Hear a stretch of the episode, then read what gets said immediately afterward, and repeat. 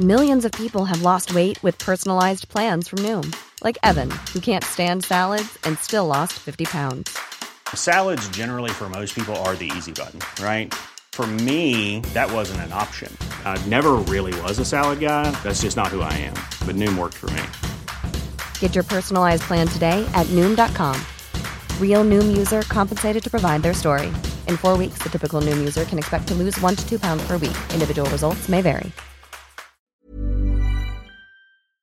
Heraldo Radio. El dedo en la llaga. Había una vez un mundo en el que nadie creía. Un país de historias inexplicables. Una nación con personajes asombrosos. Santo Tomás tenía razón. Hay que ver para creer. El México increíble. Las verdades que duelen. La voz de los que callan. El dedo en la llaga. Infórmate, diviértete, enójate y vuelve a empezar. El Heraldo Radio presenta El Dedo en la Llaga con Adriana Delgado. Y me lo he dicho una y otra vez. Sé que las cosas tienen que cambiar. Este Y así iniciamos este dedo en la llaga de este viernes 11 de marzo del 2022. Y cerramos esta semana escuchando, si tú no estás, con el maravilloso Franco de Vita, este maravilloso compositor y cantante. Y como siempre, agradeciéndoles que nos escuchen durante esta semana. Este viernes les quiero invitar a que escuchen esta entrevista que le realicé a un gran dramaturgo. Él es director y profesor. Nació en Mazatlán, Sinaloa. Tiene un libro maravilloso que se llama La estructura de la ficción en el estado de ánimo. Un hombre con una inteligencia pragmática, siempre sabe decir las cosas como son, elegante, cuidadoso, pero con una gran profundidad. Sí, les estoy hablando del maestro Raúl Quintanilla. ¿Cómo está, maestro? Señora, ¿cómo le va? ¿Cómo está? Yo pensé que estaba hablando de usted y dije, ¿a qué hora me va a presentar? ¿Eh? Maestro, son muchos años de enseñanza profesional. Me da Eh, mucho gusto. 30 años o 35 como director de escena en teatro, televisión y cine. Toda una vida, maestro. Fíjese que, que eh, hay algo que es muy importante, que para mí es, es verdaderamente circunstancial. Cuando un ser humano puede eh, darle sentido a un proceso que se denomina de alguna manera vocación. Sí, Eh, durante mucho tiempo uno realiza como la vida pone a exámenes brillantes porque siempre da la posibilidad de buscar ironía y admiración de los seres humanos que en los cuales está uno cerca. Ajá. Pero lo más importante de todos esos seres humanos que lo han acompañado a uno en la vida es que siempre uno ha tenido la capacidad de escucharlos. Eh, eh, y creo que ese factor fue fundamental en mi persona para poder entender lo que significaba de alguna manera el proceso de, de creación. Maestro Quintanilla, usted se ha mencionado que uno de los libros favoritos, sus libros favoritos, es de Emilio Carlos Giuseppe María Salgari. Sí, ¿Por qué, maestro? porque fueron los primeros libros que tuve en la mano, sí, porque Ajá. fueron los primeros libros que tuve en la mano. Fíjese que, que, que yo, yo tuve un padre que privilegiaba mucho la inteligencia y pensó que yo era inteligente y no se dio cuenta que yo lo que tenía era buena retentiva, pero que nunca he sido inteligente, siempre he intentado que las cosas se entiendan, pero yo tenía buena retentiva. Por producto de eso, a mi padre se le ocurrió hacerme leer desde muy temprana edad. Y, recuerdo un ejercicio que me puso un día que me dijo, aquí están estas, estas dos primeras páginas, léelas.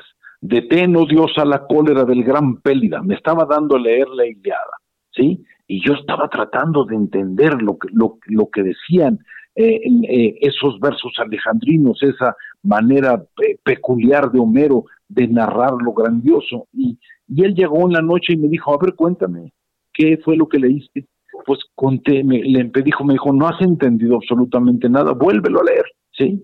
Entonces, volví a leer, al día siguiente llegó, ¿qué entendiste? creo que tampoco has entendido nada. Te voy a dar un consejo. Apréndete de memoria la, la, primera mitad de la página. Y entonces yo traté de aprenderme de memoria esa primera parte de la, de la, de la primera página de la Iliada y cuando le dije de memoria las cosas, él vio mis gestos y me dijo, a ver, parece que estás empezando a entender. Date cuenta que la memoria es la puerta por donde entran las musas y que todo lo debes aprender de memoria y rápido para que después puedas contar esa memoria y puedas decir muchas cosas en la vida. Y me dio un libro más sencillo que era Los náufragos de Liguria, de Emilio Salgari, que, que era un hombre que había nacido, nacido en la zona de Liguria, en, en, en, Italia, en la zona de Ventimiglia, ¿sí? Y ahí sucedían pleitos de piratas, como yo nací en el mar, señora, eh, como yo nací en el mar, pues el, el mar siempre me causaba una, un profundo atractivo, los corsarios, los, las descripciones de las batallas. Después pude enterarme que el 60% de las descripciones botánicas de Emilio Salgari no eran ciertas, pero decía muy bien. Y yo, y yo, señora, lo único que recuerdo es que el libro que te marca es el primero que leíste y el libro que te hace reflexionar es el último que acabas de dejar. Sí, y, de, y de esto hablaríamos de un libro que usted me hizo este, el favor de recomendarme, maestro, que es El infinito en un junco, ya que está usted hablando de la biblioteca de Alejandría. Sí, señor, porque sabe qué hace Irene Vallejo con ese libro, narra historias. Cada, cada, eh, eh, eh, no hay nada más bello que la historia de la escritura la historia de los libros. Eh, a mí hay, un escritor grandioso que se apellida Manguel, que es un argentino, que plantea una profundidad para poder hablar de la escritura de una manera sublime. Y me encuentro un libro de Irene Vallejo con una capacidad ligera de poder hacer el entendimiento de todo lo que estaba contando porque atrás de cada ejemplo que ponía había una historia que ella estaba contando Nada es más apasionante que contar una historia y nada sigue siendo más apasionante para los seres humanos que escuchar una historia. Y esa es la narrativa moderna. La narrativa moderna es una narrativa conversacional. el discurso viejo de los políticos eh, dando introducciones largas, hablando cosas que, que no se entienden, está absolutamente pasado de moda cuando tú hablas sobre un tema y tus primeras, en una de tus primeras 15 palabras no llamas la atención, la gente te deja de escuchar. La pobreza de la narrativa ha tocado la pobreza, ha tocado a la política y la política se ha vuelto un factor de crisol de ansiedades en vez de provocar rumbos de esperanza y de sentidos completamente distintos. y es, un problema de palabras, es un problema de narrativa, es un problema de que ya no hay una narrativa central en este país y hay muchas narrativas. Y en ese momento donde hay muchas narrativas, licenciada Delgado, ¿sí? Eh, eh, eh, se arma un caos, se arma lo que se llama un pensamiento en espiral ese pensamiento en espiral es el pensamiento que provoca que la gente no sepa si está viviendo algo grandioso o si está acabando su tumba. Sí, Así es. Y ahí iría esta frase, obligaciones. Esa es la palabra en el cual se debe basar la comunicación política, cultural de servicio. Y el servicio es la filosofía de un funcionario. Creación de futuro y serenidad social es un valor de gran política. La grandeza es crear, ser coherente y asumir problemas. Lo demás es nada. Fíjese, señora, todas esas tonterías he dicho yo. Sí, sí. No, no me diga. Y no son tiene que hacer, tiene que hacerme responsable, señora. Regáñeme ya un poco. ¿eh? No, Porque sabe que yo confío mucho en su juicio y en su palabra. Pero si se da cuenta, señora, lo único que estoy, que estoy tratando de decir es criticar a alguien es tan sencillo Buscar atrás de las personas es lo complejo. Los seres humanos no crecen cuando se encuentran defectos. Ay, sí, soy un idiota, un bueno para nada, esto, uno dice lo felicito, pero eso no aporta nada al conocimiento humano. porque no hay nada más simple y más sencillo que encontrar un defecto o un elemento oscuro. El ser humano empieza a, a, a, expander su personalidad en el momento en que es capaz de encontrarse una virtud.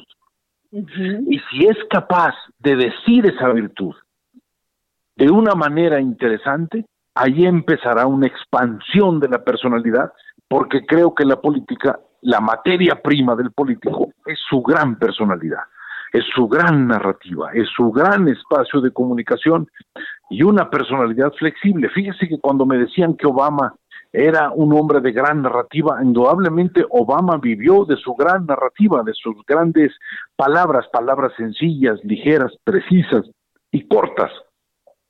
Discutía yo con un, bueno, no discutía, platicaba yo con un grupo de asesores de un, de un personaje mexicano que yo aprecio mucho y yo les decía, a ver, la narrativa de Obama, ¿de dónde viene?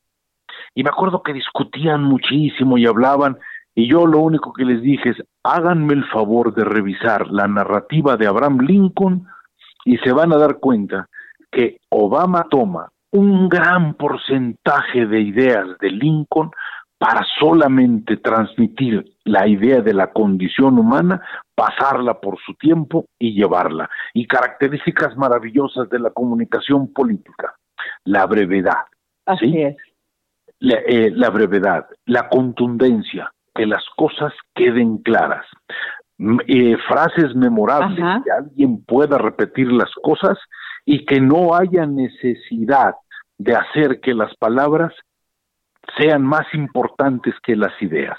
Y eso lo logró este señor Abraham Lincoln, en parte por el gran problema que tenía de, ciertas crisis melancólicas. Yo no puedo decir si sea alguien que tenía manías depresivas o no, pero tenía arranques melancólicos que lo hacían comprender absolutamente la condición de la, de la, de la serenidad humana. Y el otro elemento importante es la contundencia y la firmeza de Winston Churchill para poder hacer que con su conocimiento del lenguaje las cosas salgan. ¿Sí? Fíjese cuando Churchill se jubiló, porque pues ya se jubiló porque fíjese que Churchill fue realmente un gran héroe de guerra, ¿sí? Político de guerra, pero en políticos de paz le provocaba muchos problemas, ¿sí? Eh, como político de paz, pues tuvo los mismos problemas que tienen todos los políticos y lo quieren echar para afuera y no sé cuántas cosas más. Claro. Pero, pero algo tenía este hombre cuando se jubila ya, este hombre cuando se jubila ya viejo, porque él sabía que ya tenía que retirarse, porque su esposa Clementina, que era la única voz que él escuchaba, le decía, ya, es momento de que no hagas el ridículo, ya es momento de que, de que dejes esto. La reina Isabel en su discurso le dijo, gracias Winston por tu conocimiento de las palabras inglesas. Le estaba diciendo que con su lenguaje mantuvo vivo un pueblo y con deseos de seguir adelante. Si el lenguaje lo único que provoca es conflicto, pues es una comunicación política perfectamente controlada e, y utilizada en el siglo pasado, y todos los que se llaman izquierdistas en muchos países, le juro que son personas que siguen las ideas de Mussolini y de Gabriele D'Annunzio y son más de derecha y fascistoides, ellos no se dan cuenta. Maestro Quintanilla, el fin de semana, quienes trabajamos en el grupo Salinas, tuvimos la oportunidad de ver un documental maravilloso, producido y escrito por usted. El personaje pues Ricardo Salino. La verdad, maestro, la manera, la narrativa, cómo llevó usted el documental, independientemente de cómo se debe estructurar un documental que podría ser una biografía. Este, a mí lo que me impacta es esto que usted dice de cómo decir las cosas y las supo decir, porque lo que usted generó es que todos quienes trabajamos con Ricardo Salinas, que de entrada tenemos empatía porque es nuestro jefe, pero descubrimos a un ser humano que no conocíamos o que no teníamos esa información tan de cerca. Gran trabajo, maestro Quintanilla. ¿Qué nos puede decir? Mire, eh, primero, primero gracias por, por, por su impresión. yo le puedo decir que lo que lo que lo, lo más importante para mí fue primero encontrar un título de lo que queríamos decir, lo cual quiere decir que estábamos trabajando al revés, porque el título es lo último que se pone, ¿sí? Pero aquí aquí como no teníamos todavía en claro hacia dónde íbamos a trabajar la historia, mi faro fue algo. Eh, el señor Salinas siempre ha buscado momentos de oportunidad donde hay una deficiencia, una debilidad en este país y él busca taparla, él busca eh, ayudar a su país porque la palabra México la tiene enfrente todo el tiempo, ¿sí? Y ahí entra una oportunidad de un negocio que dará, un negocio constructivo, ¿sí? No es simplemente el negocio como la gente piensa que son los negocios, porque otro de los elementos que a mí me llamó la atención, ¿sí?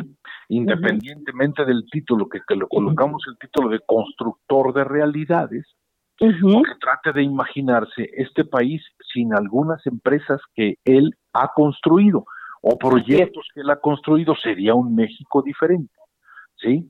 Pero después de, aparte del título de constructor de realidades, también me llamó mucho la atención que este país, y empecé a darme cuenta que este país no le ha dado un valor y una importancia a la palabra empresario, señora. Seres humanos que se arriesgan y que podrían quebrar y perder todo en tres semanas. ¿Sí? Que esa es una parte muy interesante de lo que usted contó ahí. Eso, ese, ese enfrentamiento, esa línea tan, tan, esa cuerda floja y que lo tienes, tienes que enfrentarla con valor, con decisión y decir voy adelante. Exactamente, señora. Y en ese momento uno puede darse cuenta el enorme sentido de energía. Fíjese que yo una vez platicando con un gran escritor, estábamos caminando eh, por una plaza eh, que es una plaza muy bella, y estábamos, yo tuve el honor de, dar un, curso y él daba eh, tres horas en la mañana, luego yo daba dos horas y tres horas más, y fue para mí estar cerca de ese señor, fue grandioso. Y me acuerdo que por ahí del cuarto día estábamos caminando, íbamos viendo para abajo como caminan todos los que no quieren caerse. ¿sí? Y de repente el señor me dijo, ya te diste cuenta estamos viendo hacia abajo y esta plaza es bellísima. Y le dije, mire, no me había dado cuenta, pero, pero el hecho de pasarla tres veces, sí, ya nos hizo ver para abajo, ¿verdad? Y me dijo él, eso es nuestra desgracia. El ser humano es el único que eh, transforma la maravilla en rutina. ¿sí? Viendo todo lo que el señor Salinas como esfuerzo ha hecho, él ha sido un ser humano que no ha convertido la maravilla de vivir en una rutina. Sí, la rutina es la agonía de la nada. Él no ha, no ha caído en, en rutinas. Busca, construye, hace, luego le van a copiar porque le han copiado y él tiene que buscar nuevas cosas. Y en ese sentido, no es solamente la fuerza de él y de, las, de los fundadores de todo el grupo Salinas, porque hay un grupo de cuatro o cinco personas muy cercanos a él que han, que han competido contra todo eso, sino hacia dónde vamos, qué se va a construir y sobre todo que es un grupo de 130 mil personas. Así es. Todo brotó de la idea de una persona y que pudo haber hecho quebrar absolutamente todo y él sabía que si lograba que las cosas salieran adelante, estaban creando un porvenir. Y además, en lo que él le llama prosperidad incluyente. Ese término que han trabajado de una manera espléndida, porque él, y él lo sintetiza de una manera muy sencilla. Prosperidad incluyente es que nos vaya bien a todos, ¿sí? Porque eso es el sentido, pues, el sentido básico de, de, de, poder pensar en que nos vaya bien a todos, es una forma de estar pensando cómo solucionar la desigualdad. Exacto. La desigualdad no se soluciona peleando contra la desigualdad, la desigualdad se soluciona combatiendo contra la pobreza, ¿sí? y no convertir la pobreza en una virtud, porque la, la pobreza no es virtuosa, nosotros, yo no he conocido a un ser humano que se siente en su cama, señora, eh, a, las seis de la mañana, si es que alguien se levanta a las seis de la mañana, y se sienta y diga, hoy de 9 a 3 la voy a cajetear y voy a ser un soberano imbécil. No se puede. Aunque lo piensen, el cuerpo humano está hecho para buscar las grandezas alguna vez en tu vida. ¿Sí? Pero ¿sabe qué, maestro? Los políticos mexicanos nos han hecho creer que la pobreza es virtuosa porque así les sirven a sus proyectos políticos y a sus temas electorales. Y es por eso que los países en América Latina y en muchos otros más, seguimos año con año figurando entre los países más pobres. Yo recuerdo una frase de, de García Márquez que decía, y, raro, ¿eh? porque él, tiene, él tenía fascinación por los grandes dictadores ¿sí? Le gustaba mucho estar cerca de los grandes dictadores, le gustaban ese tipo de personas.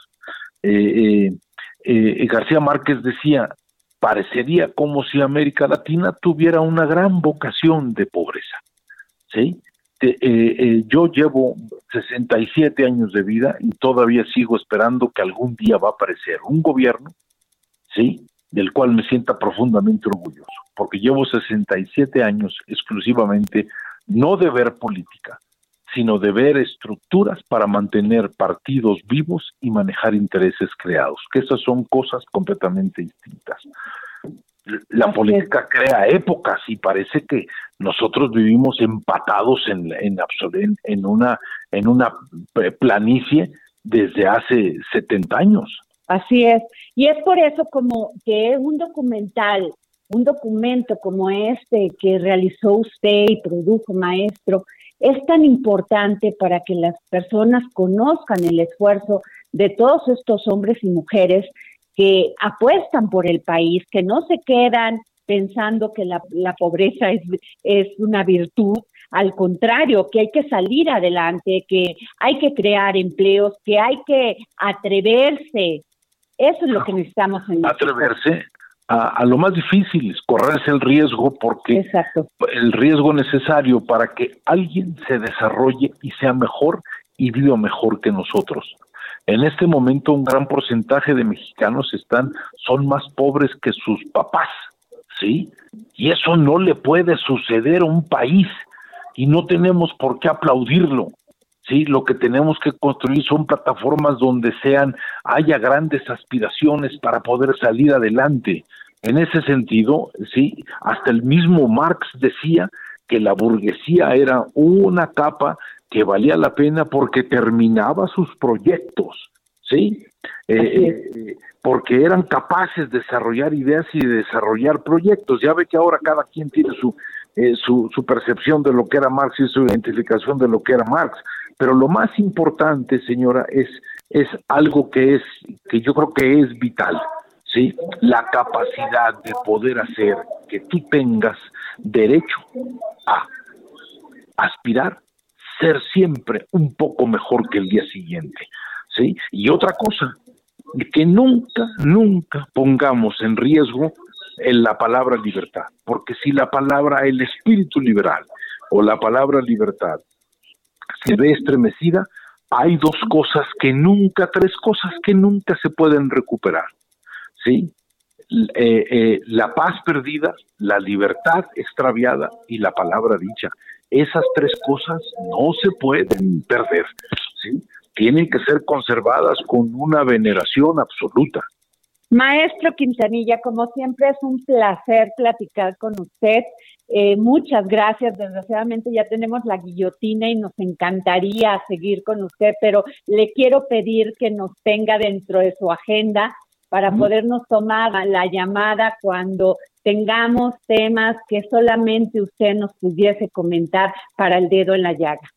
Ay, señor, mire, eh, estar cerca de usted siempre es un privilegio porque usted es un ser humano con esfuerzo que nunca se ha detenido, que siempre ha luchado, sí, tiene una historia digna de ser contada. Entonces, pues estar cerca de usted y que ustedes me den espacio, siempre lo consideraré un momento de privilegio, señora.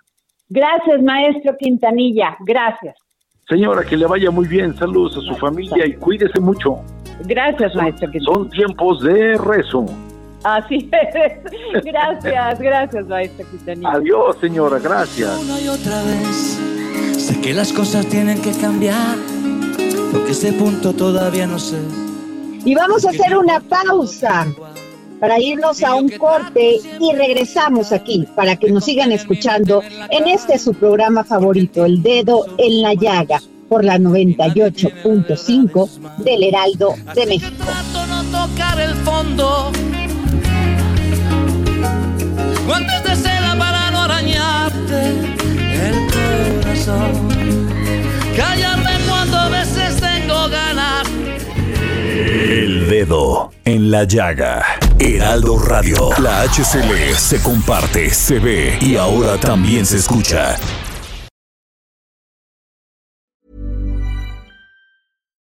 Millions of people have lost weight with personalized plans from Noom, like Evan, who can't stand salads and still lost 50 pounds.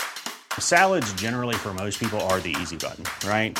For me, that wasn't an option. I never really was a salad guy. That's just not who I am. But Noom worked for me. Get your personalized plan today at Noom.com. Real Noom user compensated to provide their story. In four weeks, the typical Noom user can expect to lose one to two pounds per week. Individual results may vary.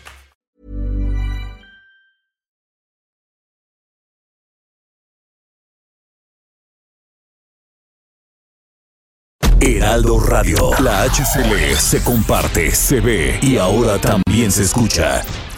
Sigue a Adriana Delgado en su cuenta de Twitter en arroba Adri Delgado Ruiz. Y envíanos tus comentarios vía WhatsApp al 55 25 44 33 34 o 55 25 02 21 04. Y me lo he dicho una y otra vez Sé que las cosas tienen que cambiar. Regresamos de este corte y les recuerdo que mi Twitter es arroba Adri Delgado Ruiz. Y tenemos una sorpresa, sí, una gran entrevista que realizó Oscar Sandoval a Mónica Berg, quien es directiva del Centro Kabbalah en Estados Unidos, autora y quien ha estudiado a profundidad la Kabbalah. Para platicar sobre este tema, les dejo esta entrevista. El dedo en la llaga. Mónica, muchas gracias por estar aquí en El dedo en la llaga. Es un honor para nosotros. La vida es muy diferente.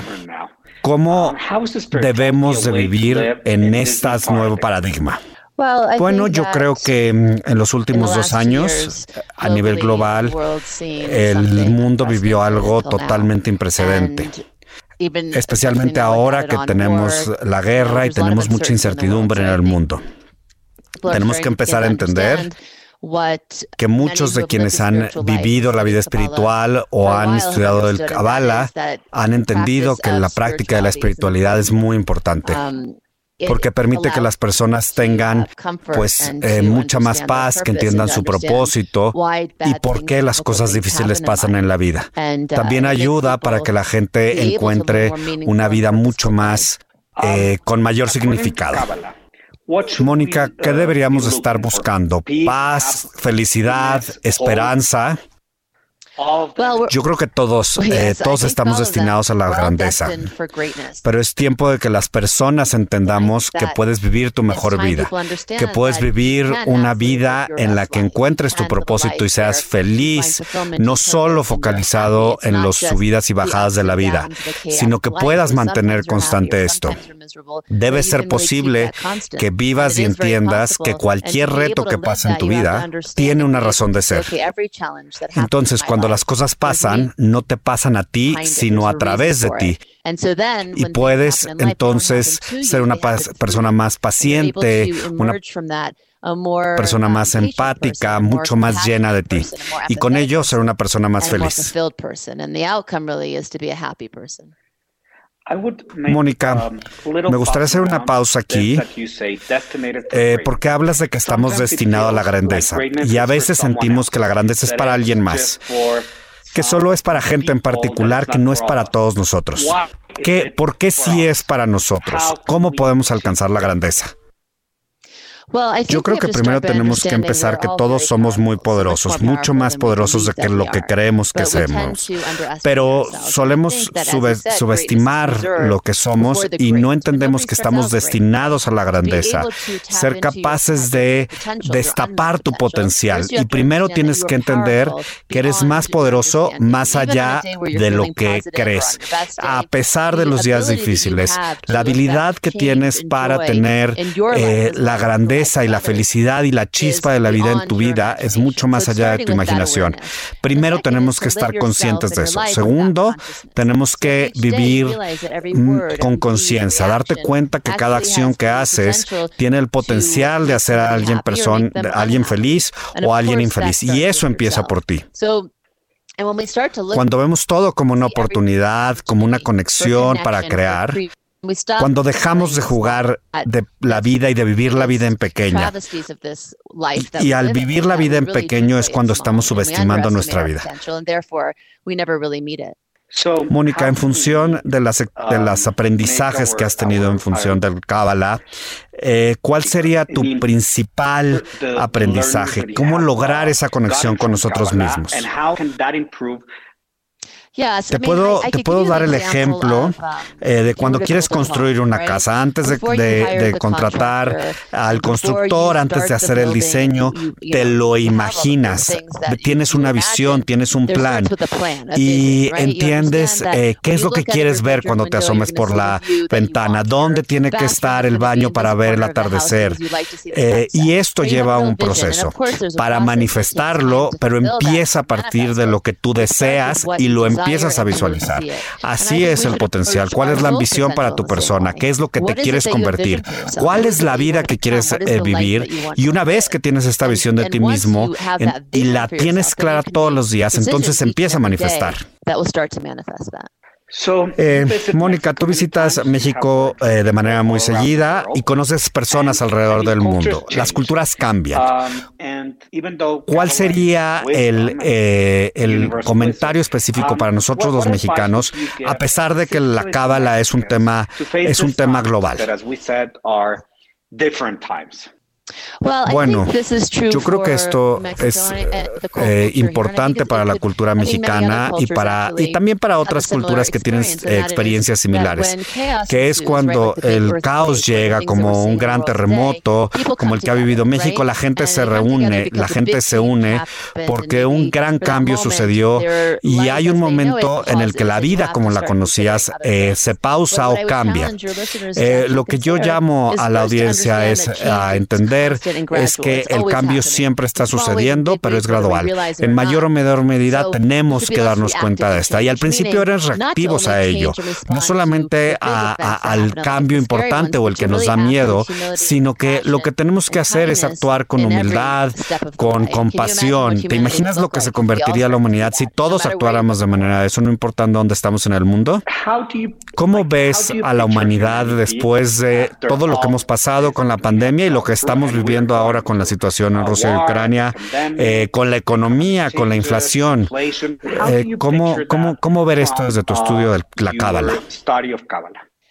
Bueno, yo lo que creo es que por eso tenemos algo que llamamos el libre albedrío, porque tenemos la habilidad para eh, elegir nuestras respuestas a cada, entre cada situación, si estamos hablando, si estamos reaccionando desde el ego, estamos reaccionando desde la grandeza de nuestro ser.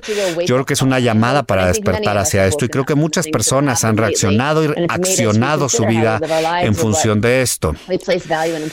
¿Dónde queremos vivir en el mundo? ¿De qué manera queremos vivir? ¿De qué manera vamos a crecer como personas. Yo creo que cada persona, si cada persona hace este compromiso de continuar y de estar. Sobre la primera pregunta, eh, yo creo que sí tenemos un despertar espiritual después de esto, como no he visto en ningún otro momento, donde las personas están más conscientes, donde estamos pensando dónde, dónde estamos poniendo las palabras y qué palabras están saliendo de nosotros. Y esto es un cambio muy importante. Uh, Tú tienes uh, junto con Michael Berg un podcast muy importante um, eh, y muy exitoso. ¿Qué es lo que podemos encontrar y, y cómo, cómo ser mejores en función de esto? Bueno, pues el podcast eh, espiritualmente abierto es muy poderoso porque estamos hablando de diferentes temas que son de interés. Por ejemplo, el coraje, em, cuando pierdes a alguien, cómo te mantienes eh, feliz. Y solo entrando a este espacio una vez a la semana y escuchamos uh, la información, pero también los ejemplos de las vidas, de nuestras propias vidas, porque para realmente hacer que el cambio suceda y el cambio que queremos que pase en nuestra vida, Empiezo primero con darnos cuenta de las cosas, segunda con la conciencia y después pues con las acciones. Yo creo que eh, este podcast es muy importante para despertar esta conciencia. Y al final de cada capítulo lo que hacemos es que ponemos un reto para las personas para que lo, lo lleven a, a cabo durante la semana y entonces continuamente estemos generando el cambio. Esta semana están en México, van a transmitir desde aquí su podcast. ¿Por qué están aquí y cómo podemos todos eh, trabajar en mejorar nuestra vida y la del mundo. Sí, estamos aquí en México eh, haciendo el podcast de manera en vivo desde México. Hemos estado en Londres, estuvimos en Nueva York eh, y ahora vamos a Los Ángeles la siguiente semana. Y estamos hablando acerca de la incertidumbre. Yo creo que lo más um, relevante aquí es eh, justo esto, la incertidumbre. Entonces es cómo vivir la vida sin miedo y cómo es, eh, cómo es posible erradicar por completo el miedo sobre la vida. Y hablamos um, justamente de las herramientas que podemos eh, usar justo para vivir sin miedo. ¿Nos puede dar tres, tres consejos para vivir sin miedo? Lo que te diría es que primero tienes que identificar tus miedos. Hay tres tipos de miedos. El miedo a la salud el miedo real y el miedo ilógico. Eh, no sé cuánto tiempo um, tenemos, pero puedo ir a cada uno. Pero básicamente los primeros dos son, eh, son reales. El primero, el de la salud, son, nos, nos, nos mantiene vivos. No te pongas tu mano en el fuego, nos pone en una situación eh, segura para sobrevivir. Después tenemos el miedo real, que te da miedo a la edad, a la vejez, a, a una enfermedad, o el miedo a perder a alguien este miedo a perder a alguien es una forma muy importante de despertar eh, y ese nos da cuenta de eh, estar cerca, de decirlos los quiero, de no estar peleando. Ese es un miedo que también puede ser em, útil. Y después tenemos los miedos ilógicos, eh, donde están el 99% de nuestros miedos es el miedo al elevador, el miedo a las, a las, a las víboras, hablar en público, al rechazo. Todas esas cosas que nos, eh, que nos tienen o nos hacen sentirnos más pequeños o que nos hacen sentirnos inapropiados y además nos limita nuestro potencial y nos detiene de vivir y de buscar la vida que siempre que, que realmente queremos. Entonces lo que tenemos que hacer primero es hacerlos conscientes. Y esa, esa conciencia nos permite después hacer otras formas de enfrentar estos miedos. El primero es, por ejemplo, también reconocerlo. Está bien. Y una pregunta que nos debemos hacer es, si el miedo no fuera una opción, ¿qué es lo que nosotros haríamos? Y, ahí lo que hacemos es, cuando te haces esa pregunta y decides no poner miedo en esa energía, te das cuenta de que otra cosa es posible y eso es muy, muy, muy, eh, muy poderoso. Y la tercera opción que les daría es eh, para justamente eh, lograr estos objetivos es exponerte a la situación. Durante las mañanas, em, nuestro, nuestro poder de decisión es mucho más fuerte. Entonces, por ejemplo, si tienes miedo a manejar, pues vete a manejar y ve, digamos, de un punto a otro eh, cuando no hay mucho tráfico y, vas y manejas para em, ponerte en la situación y que sea para ti una cuestión normal. El punto es que el miedo no te domine y entonces tú puedas realmente alcanzar tu grandeza. Uh, Muchísimas gracias, Mónica. Nos has dado lecciones muy interesantes. Fue eh, un honor tenerte aquí en el dedo en la llaga. Estamos seguros que va a ser muy interesante para la audiencia. El dedo en la llaga. Y nos vamos, como todos los viernes, con el historiador Ignacio Anaya, que nos va a hablar sobre la mujer en la Revolución Mexicana. Cápsulas del pasado con el historiador Ignacio Anaya. Hola Adriana, hola amigos del Dedo en la Llaga, soy Ignacio Anaya y esta es mi cápsula del pasado. Varias y varios hemos escuchado alguna vez el corrido de la Adelita, uno de los más famosos, si no es que el más, de la Revolución Mexicana. Su letra nos remite a una combatiente del conflicto revolucionario llamada Adelita, un tema bastante interesante para las y los que estudian dicho periodo. Cabe mencionar que hubo una importante presencia de mujeres, varias incluso llegaron al grado de coronelas, sobre todo en el ejército zapatista, pero desafortunadamente quedaron olvidadas en los libros de historia. En este sentido, siempre hay que destacar el trabajo de las historiadoras que han trabajado sobre ellas y que se replantean la importancia de la mujer en la lucha revolucionaria. Ahora bien, retomando el tema de las Adelitas, popularmente se les conoce como Adelitas, pero en su tiempo eran mejor conocidas como soldaderas. La palabra proviene de soldada, que significa el salario de un soldado, la relación de dicho término con la mujer era porque los soldados les daban su salario a las mujeres para que pudieran comprar comida, víveres y ropa, por mencionar algunas cosas. La vida de la mujer en la revolución no se limitaba al combate. De hecho, varias mujeres participaron también en otras labores, como trabajo doméstico, espionaje, que también fue bastante importante, contrabando armamento y varias tareas clandestinas. Otras incluso participaron desde la prensa y con novedosas propuestas políticas, la pluma de varias de ellas también era un arma. Su participación en el conflicto estuvo presente tanto en el norte como en el sur del país, así como en distintas facciones. No obstante, cabe mencionar que su entrada iba normalmente encaminada a una figura masculina, puesto que varias, aunque cabe mencionar que no todas, ingresaban al conflicto siguiendo a su marido. Otras eran reclutadas como leva o eran forzadas a unirse a la facción que tomara la ciudad o comunidad donde vivían. Al final, la visión de la Adelita que cabe mencionar es una imagen bastante general sobre lo compleja que era la vida de la mujer durante la Revolución Mexicana.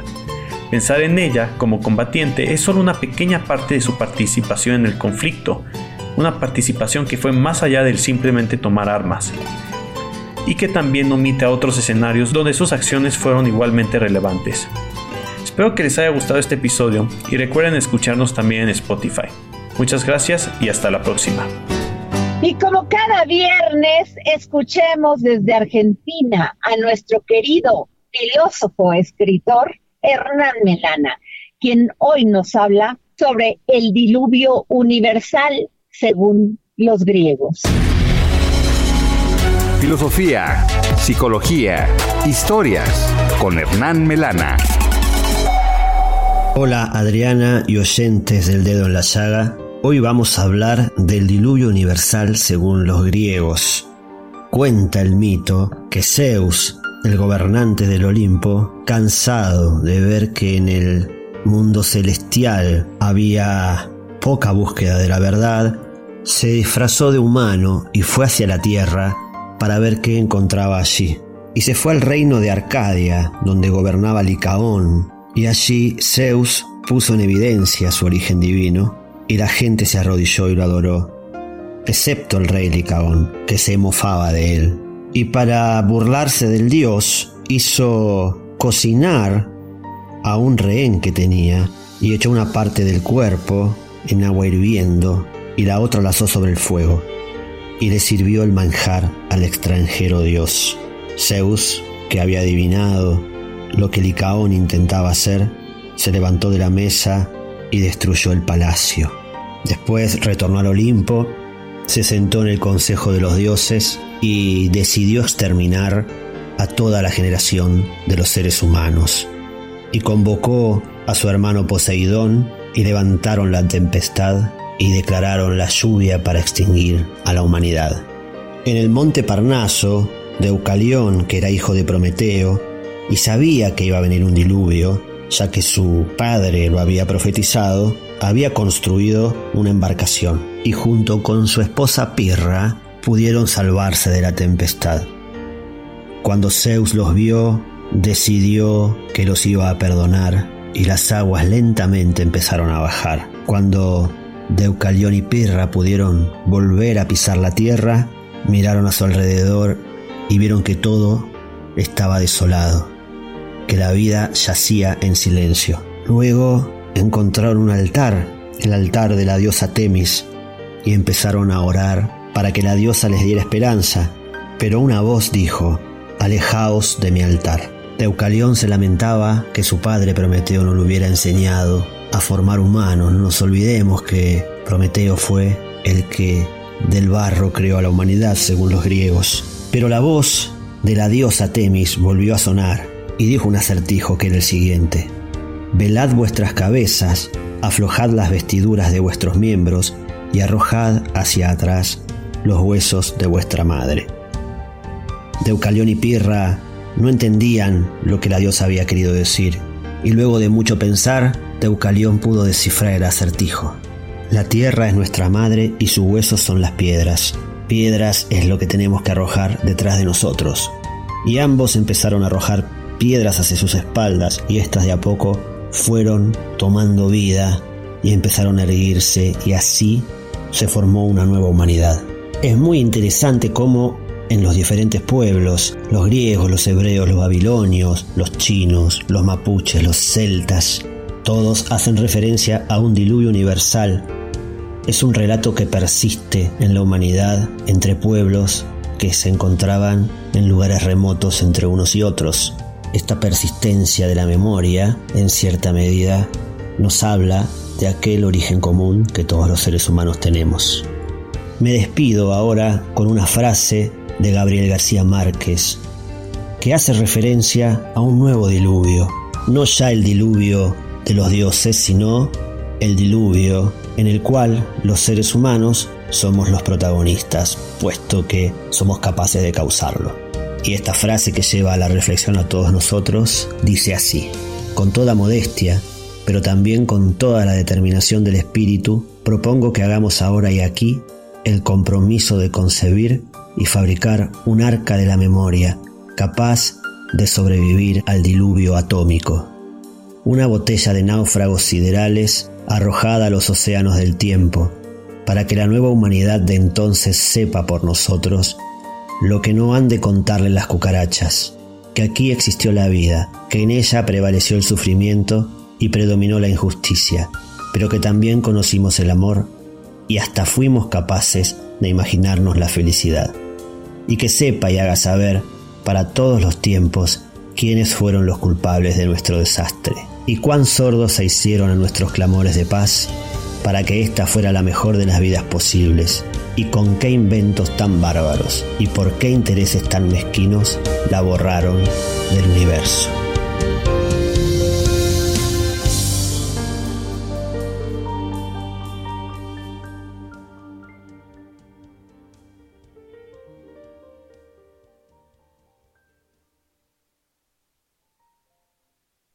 Esta semana, que fue una semana dedicada a las mujeres, hoy Daniela Zambrano, reportera del Heraldo Media Group e integrante del equipo Mente Mujer, nos habla sobre las cuatro valientes mexicanas que luchan todos los días por los derechos de todas las mujeres en nuestro país. Mente Mujer, un espacio en donde damos voz a la mente de todas las mujeres, con Adriana Delgado. Hola Adriana y hola amigos del dedo en la llaga. Con motivo del 8 de marzo, en Mente Mujer hicimos un especial de mujeres que luchan por otras mujeres. En este especial hablamos sobre los logros de mujeres admirables como Alessandra Rojo de la Vega, quien desde la política impulsó diversas iniciativas como la Ley Olimpia o que se castigaran con cárcel los ataques con ácido. Hablamos de Saskia Niño de Rivera, quien con su fundación Reinserta trabaja con mujeres que se encuentran privadas de la libertad y que son madres, así como con niñas, niños y jóvenes en situación vulnerable. Eufrosina Cruz, quien después de ser víctima de un fraude en 2007, tras postularse para el cargo de presidente municipal en su pueblo, se convirtió en la primera mujer indígena en ocupar el cargo de presidenta en la mesa directiva de la legislatura del estado de Oaxaca y desde entonces ha luchado por los derechos de las mujeres y de los pueblos indígenas. Y de Tatiana Ortiz Monasterio, quien a través de Plan B trabaja en materia de educación con mujeres que se encuentran privadas de la libertad o así como con aquellas que están en su proceso de reinserción social. Amigos, si quieren saber más sobre la historia de estas cuatro mujeres, no dejen de leer la nota completa en Mente Mujer. Y recuerden que salimos todos los lunes en el periódico impreso del Heraldo de México. También pueden encontrarnos en nuestra página web heraldodemexico.com.mx. Adriana y amigos del dedo en la llaga, les mando un gran saludo. Nos escuchamos en la próxima. Mente Mujer, la voz que inspira. La comida y la bebida son sin duda uno de los mayores placeres de la vida. ¿Quién mejor que Miriam Lira, editora de GastroLab, que hoy nos habla del chef Jair Franco, que ganó una estrella verde Michelin. Nos vamos con Miriam. GastroLab. Historia, recetas, materia prima y un sinfín de cosas que a todos nos interesan.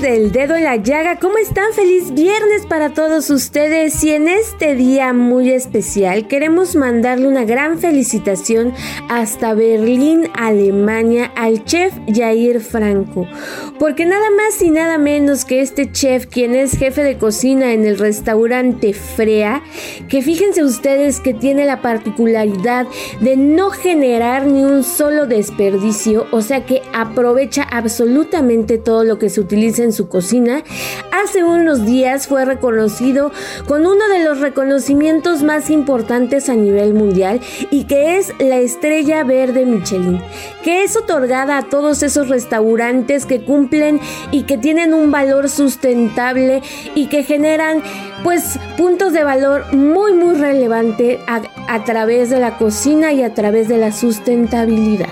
Él es el primer mexicano en obtener este reconocimiento y por supuesto desde Gastrolab vamos a enviarle una gran felicitación. Yo soy Miriam Lira y por supuesto nos escuchamos aquí el próximo viernes en El Dedo en la Llaga. Si tú no estás, Muchísimas gracias por escucharnos, pero como siempre les digo, gracias por permitir. Heraldo Radio. Even when we're on a budget, we still deserve nice things. Quince is a place to scoop up stunning high-end goods for 50 to 80% less than similar brands.